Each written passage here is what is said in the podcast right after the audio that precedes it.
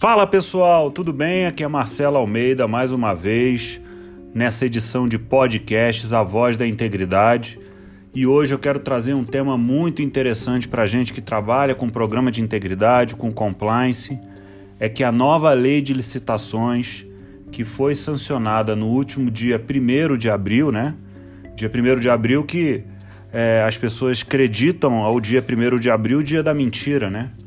Mas a gente que trabalha com compliance sabe que, na verdade, é, tem que ter a verdade. A gente não lida com as mentiras, né? Portanto, o dia 1 de abril foi um dia emblemático, sobretudo o último passado, né? Em que foi sancionada e publicada a Lei 14.133, que é a nova lei de licitações do Brasil. A lei de licitações, como vocês muito bem sabem, ou se não sabem, vão saber agora, ela é absolutamente importante para as relações entre os setores públicos e privados. E essa relação é uma das relações que justificam os mecanismos de integridade, os programas de compliance, porque aí residem grande parte das corrupções, grande parte dos desvios. Por isso a gente vê uma profusão de legislações estaduais, municipais, que tentam proteger a integridade pública por intermédio de regras que antecedem as compras públicas ou as assinaturas de contrato de programas de integridade por parte dos particulares que assim desejam firmar contratos com a administração pública. Isso é importante que a gente diga, pessoal, porque a lei de licitações, por uma determinação constitucional, estabelece uma regra geral que vai pautar todas as compras públicas no Brasil, certo? Então essa lei ela substitui a antiga 8666 e passa, portanto, a estabelecer diretrizes orientativas gerais para que todos os estados da federação, os municípios, as relações públicas que são regidas é, por compras públicas e com exceção, na verdade, das entidades é, da administração indireta, que são o caso das empresas públicas e sociedades de economia mista, que por força de lei específica podem estabelecer elas próprias um regime próprio de compras, precisam utilizar a agora a Lei 14.133 de 2021. Essa lei é muito importante para as relações público-privadas e é exatamente por isso que eu queria, nessa oportunidade aqui, destacar para vocês três momentos em que a integridade, o programa de integridade, é acolhido por essa legislação diferente da legislação anterior. Nós temos agora previsões objetivas com relação ao programa de integridade na Lei 13.133 de 2021 que não tínhamos nas compras públicas estabelecidas pela 8666. É lógico, né, pessoal, que a gente já tinha aí um cenário de governança pública que clamava pela necessidade de nós termos estruturações, tanto por parte do poder público como por parte do poder privado, para que a gente possa verdadeiramente estabelecer a ética como um primado da integridade das relações contratuais estabelecidas entre as partes. A nossa expectativa, como vocês muito bem sabem, né, que é o propósito pelo qual eu lido com esse tema, é fazer com que as relações sociais e negociais elas se deem num cenário de mais ética, mais probidade, mais integridade. E o mercado público ele não está afastado dessa premissa. Portanto, são três elementos que eu gostaria de tratar com vocês hoje para que vocês evidenciem então o, a acolhida da integridade dentro da lei de licitações.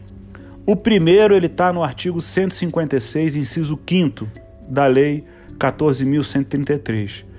E ele estabelece que o aperfeiçoamento do programa de integridade pode vir a ser uma sanção na nova lei de licitações. Portanto, se você descumprir uma regra da lei de licitações, porque o seu programa de integridade não funcionou, uma das formas que a lei estabelece como sancionamento é você aprimorar o seu programa de integridade para que aquela falta ou aquela irregularidade, uma vez constatada, constatada, perdão, não venha se repetir. Portanto, a acolhida da legislação começa com a, é, a previsão de que o aperfeiçoamento do programa de integridade possa ser uma sanção por um ato de irregularidade cometida no curso da contratação. Tá certo? Uma outra previsão que é anterior a essa do artigo 156 é a do artigo 60, inciso 6 da lei. Ela estabelece que os programas de integridade podem ser utilizados como critério de desempate das propostas. Portanto, veja que o programa de integridade é alcançado a um status de desempate de propostas que, por algum critério do edital, alcancem uma coincidência econômica que justifique um critério de desempate e a integridade desempata. Então, nós começamos a perceber uma visão do legislador nacional de que a integridade faz parte das relações de compras públicas e é suficiente para desempatar ou satisfazer a dúvida do melhor benefício para a administração pública, no caso da igualdade de condições de acordo com os critérios editalícios. Então veja a importância que a integridade vai ganhando ao longo do tempo e vai se sedimentando com relação à satisfação do interesse público, que é uma das razões pelas quais a gente tem regras de contratações públicas. E por último, pessoal, o terceiro elemento que eu queria destacar hoje para vocês é que o programa de integridade ele é uma condição de reabilitação do licitante. Então, se eventualmente aquele licitante ou contratado tiver sido punido, ele pode restabelecer a sua reputação por intermédio da comprovação de um programa de integridade que demonstre que ele admitiu um equívoco e se precaveu para que aquele equívoco, uma vez constatado por um, pelo Estado, ou por um terceiro, ou por uma auditoria da CGU, ou por uma violação contratual, que eventualmente, comumente a gente vê, né, leva os fornecedores a, a figurarem no cadastro de empresas inidôneas, ele passa a ter o programa de integridade, portanto, como uma ferramenta para salvaguardar ou restabelecer a sua reputação. Isso é muito importante, pessoal. Nós já sabemos que o programa de integridade é um poderoso instrumento de proteção reputacional das organizações. Portanto, agora, nessas relações do poder público com os particulares, nós temos uma condição normativa específica que possibilite o restabelecimento reputacional daquele que eventualmente vier a ter, cometer algum equívoco ou vier a, a, a cometer algum deslize de natureza contratual ou legal e ter o programa de integridade como um elemento para restabelecer a sua reputação. Pessoal, o que eu tinha para dizer hoje para vocês é isso. Esses três elementos são só três de alguns de muitos elementos que nós temos na lei de licitações, nós ainda vamos falar sobre elas. Existem uma série de elementos de governança previsto na legislação, uma série de questões de integridade que o poder público propriamente precisa deflagrar para poder é, buscar no mercado as soluções. Então, não se trata tão somente de estabelecer uma regra para os particulares. A lei de licitações, a 14.133, ela também traz uma série de prerrogativas para que o poder público possa verdadeiramente diligenciar de uma maneira adequada, para escolher novas modalidades. Nós temos aí o diálogo competitivo, para dar um spoiler daquilo que nós ainda vamos falar ao longo dessa edição, dessa nossa temporada aqui no podcast, tá certo?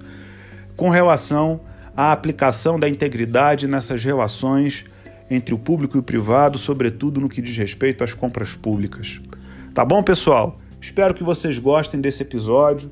Sempre é, coloquem os seus comentários, nos mandem mensagens, nos acompanhem, repassem para os seus colegas que eventualmente querem saber o impacto da lei de licitações com o programa de integridade e você sabe que aqui na Voz da Integridade você sempre pode contar comigo, não só para sugerir temas para a gente tratar, como também para que a gente possa esclarecer alguma dúvida que você possa ter em decorrente de tudo que a gente tenta contribuir de maneira muito humilde e valorosa para que a integridade possa figurar nas suas atitudes e a gente possa permear o mercado com mais ética e mais probidade, tá certo? Muito obrigado e até o próximo episódio.